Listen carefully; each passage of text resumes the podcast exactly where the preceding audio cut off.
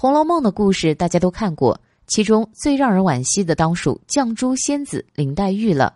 虽然从小熟读诗书，才华过人，但是身体不好，经常忧思重重，对身体的负担更是沉重。在《红楼梦》中，林黛玉是贾母的女儿贾敏和林如海的独生女儿。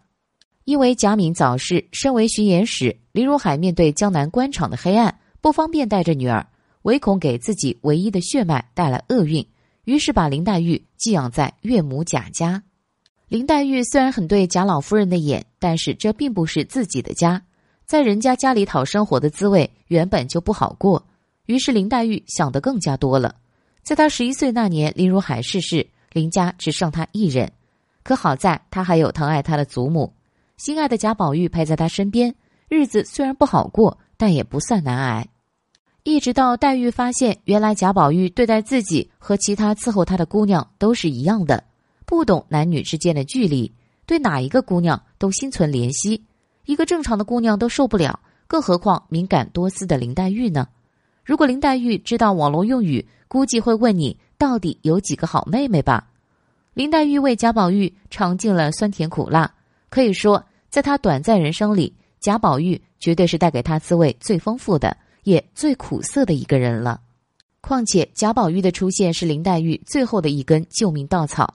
是林黛玉生命的支撑，所以在贾宝玉结婚的那一个晚上，林黛玉失去了整个世界，也再也没有活下去的动力了，所以她香消玉殒了。不得不说，这是悲哀。林黛玉看人的眼光实在是有点差。放在现代，贾宝玉就是个渣男，左右逢源，四处留情，死皮赖脸，所有渣男的特质全被他占满了。最后，黛玉临终前说了遗言，连叫两声宝玉。之后跟着你好就没有了，竟是连遗言都没有说完整。